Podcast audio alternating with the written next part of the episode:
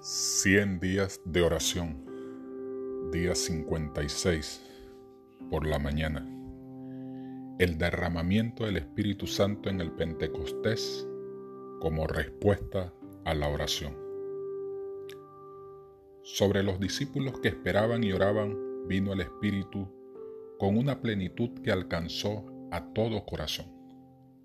El Ser Infinito se reveló con poder a su iglesia era como si durante siglos esta influencia hubiera estado restringida y ahora el cielo se regocijara en poder derramar sobre la iglesia las riquezas de la gracia del Espíritu.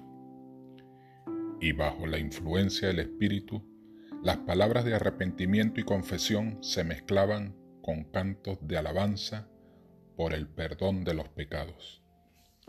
Se oían palabras de agradecimiento y de profecía todo el cielo se inclinó para contemplar y adorar la sabiduría del incomparable e incomprensible amor. Extasiados de asombro, los apóstoles exclamaron, en esto consiste el amor. Se asieron del don impartido. ¿Y qué siguió?